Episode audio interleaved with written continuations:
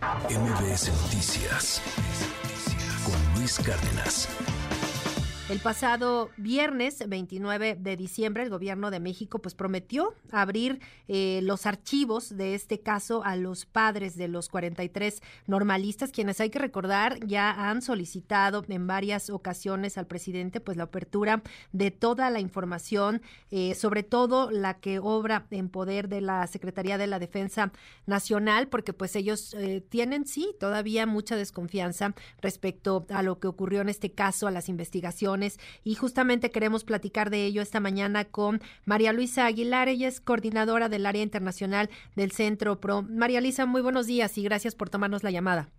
Muy buenos días, Sheila. Más bien, muchas gracias a ustedes por, por el espacio y por siempre darle seguimiento a este caso, como, bien lo menciona. No, pues es, es nuestra obligación no, no quitar el dedo del renglón, eh, acompañarles eh, en este, pues en este asunto que tanto, pues ya nos ha preocupado eh, el hecho de que, pues no se hayan abierto los eh, los expedientes finalmente ahora sí eh, ocurrirá. ¿Qué expectativas tienen de, pues, de esta apertura de, de, muchos documentos que seguramente estarán revisando y dándole acompañamiento a los papás de los normalistas? Sí, como, como mencionas, el día 29, a finales del, del año pasado, el, el, gobierno federal eh, dio a conocer esta información las familias se eh, conocieron de esta apertura de archivos de la misma forma que, el público en general, es decir, por escrito, por las redes sociales, eh, por, por una carta y una misiva que se les fue enviada directamente por parte de la subsecretaría de, Gobernación. Y,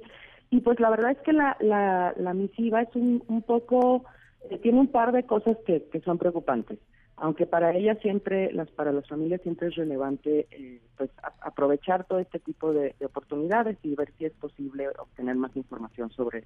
sobre lo que sucedió esa noche. Eh, una de las preocupaciones principales es que eh, da un plazo de dos meses, sin, dejar claro por qué solo dos meses estarán abiertas estos, estos archivos. Y la otra que es, que es muy importante es que eh, la, el comunicado habla de, que hay una percepción de las familias de que no se ha entregado información, aunque el gobierno ha eh, entregado todo lo que lo que es necesario. Pues las familias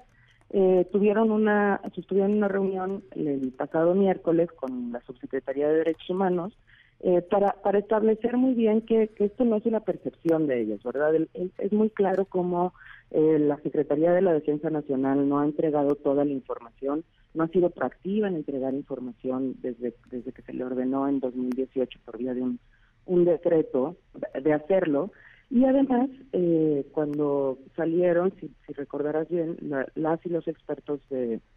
de GIEI, eh, del grupo eh, que estaba dando asistencia internacional a, a este caso, fueron muy claros en decir qué tipo de información era la más relevante.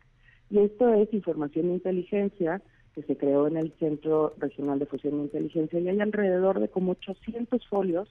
eh, que, están muy identificados, que ya se le han solicitado a la Secretaría de la Defensa Nacional por vía de, peticiones concretas de las, de las familias al presidente. Y las familias han sido muy claras de que lo que esperan de esta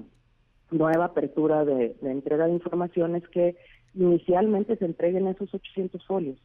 que esos 800 folios puedan ser revisados también por una instancia tercera, objetiva, que, que pueda quitar y, y definir estas eh, valoraciones que hay, por un lado, de las familias de ya falta de confianza de que realmente se esté eh, transparentando toda la información y por parte del gobierno federal de decir que es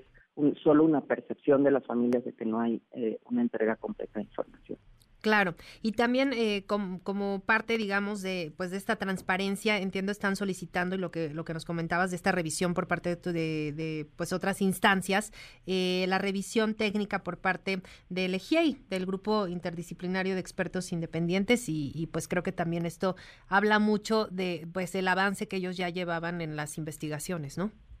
Totalmente. Para, para las familias es muy claro que, el, que el GIEI salió del país porque no habían condiciones para seguir haciendo su trabajo, entre ellas eh, la falta de colaboración por parte de las Fuerzas Armadas para entregar información que de acuerdo al GIEI puede tener información relevante sobre el paradero de los de los estudiantes y, y es información que, que está dentro de todos estos folios que es muy claro que no han sido entregados. Entonces, un primer paso tendría que ser entregar esa información y de ahí ahondar en lo que es posible. También por eso la, la relevancia de que no se acote solo a dos meses, si bien no es eh, la el interés de nadie que esto se, se, eh,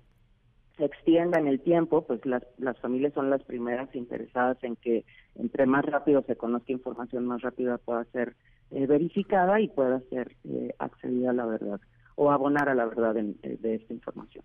Claro, pues es que ya este 2024 se cumplirán 10 años, 10 años de, de lo que ocurrió con estos estudiantes de, de, la normal rural Isidro Burgos allá en, en, Guerrero. Y bueno, pues también eh, algo importante que ha ocurrido es eh, respecto a las fichas de búsqueda. Eh, me gustaría que nos platicaras porque pues hay información respecto a que no, pues no están, ¿no? Al menos cinco de los estudiantes no aparecen ya en en estas fichas de búsqueda. Eh, ¿Cómo ha ocurrido esto?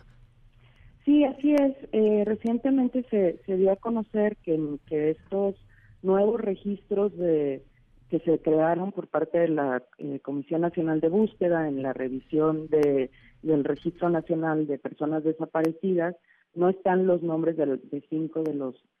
estudiantes desaparecidos. Eh, yo creo que lo, lo, que es muy relevante es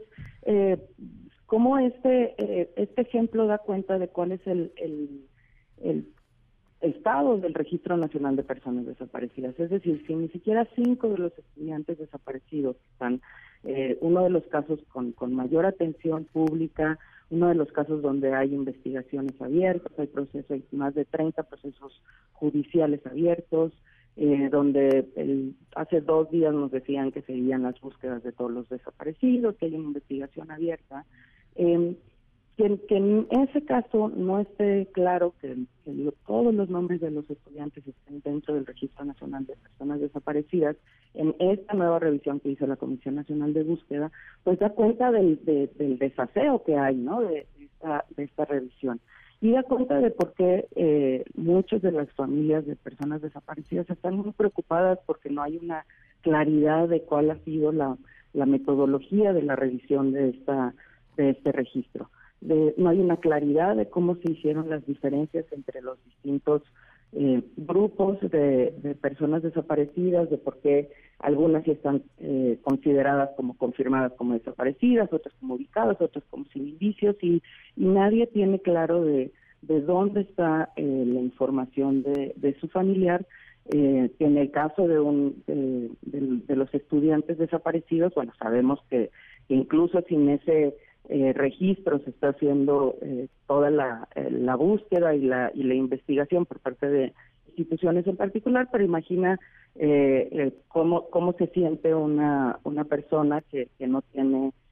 pues ese acompañamiento por parte de las instituciones o de otras organizaciones para saber si el nombre de su familiar está en, un registro y si se siguen haciendo tareas de, de búsqueda para, para lo mismo al, al no encontrarlo ahí. Claro, la verdad es que este pues este caso de que ha sido tan mediático que hemos estado dando seguimiento, pues justo, ¿no? Nos preguntamos qué pasa con el resto de las personas que probablemente también ya no aparezcan en este registro. De hecho, eh, pues más adelante también vamos a platicar con, con Delia Quiroga, que la, la, conoces también, activista que ha estado buscando a su hermano Roberto desde el 2014 y que pues ha creado este grupo, digamos, este colectivo 10 de marzo para pues buscar y ayudar a otras víctimas. Y ella decía en sus redes sociales que ya eh, tenían anoche precisamente una persona más, eh, el hijo de otra de, de, las mamás buscadoras, pues que tampoco aparece en, esta, en este registro. Ella ya ha identificado al menos a dos a dos personas que no aparecen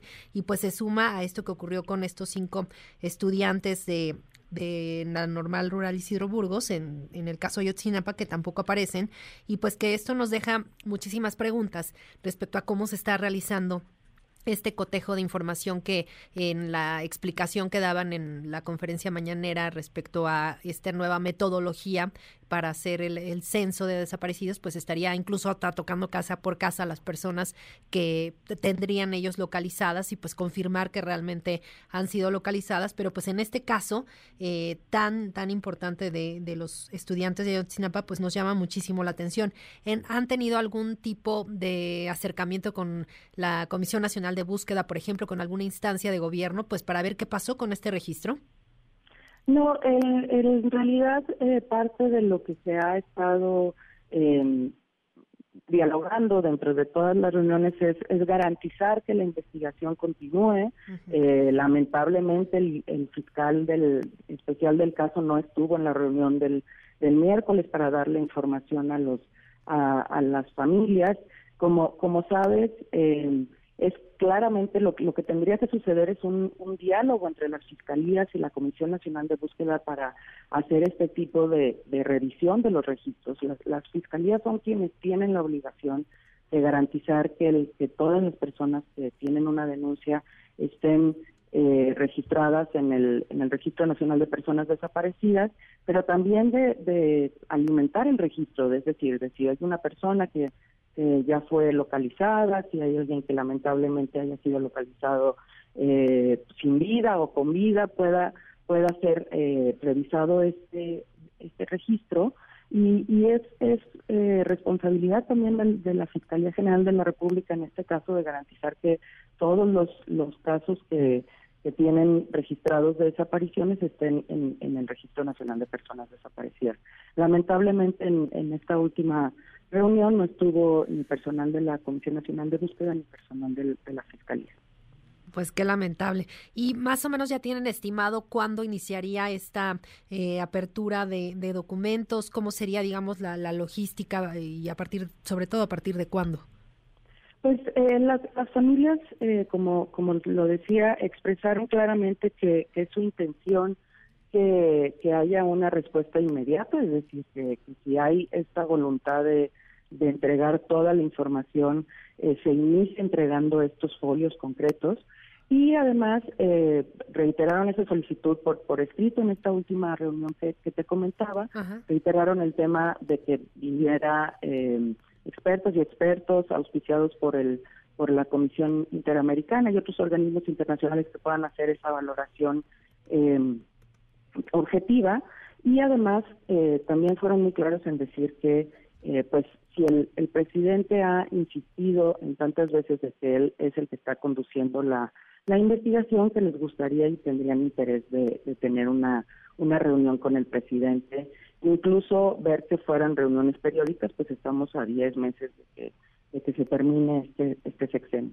Eh, en ese en ese contexto, eh, lo que se les respondió fue que iban a, a revisar la, la petición de los folios en concreto y eh, tener una respuesta en, la próxima reunión, que será la próxima semana, eh, si, recuerdo bien, a finales de la próxima semana. Ok, a finales de la, la próxima semana. Y también, pues este año decíamos que se cumplen ya 10, ¿no? El décimo aniversario de esta desaparición de los 43 normalistas, pues me imagino que habrá diversas actividades, ¿no? Y obviamente, pues ya que se acerque eh, la fecha, eh,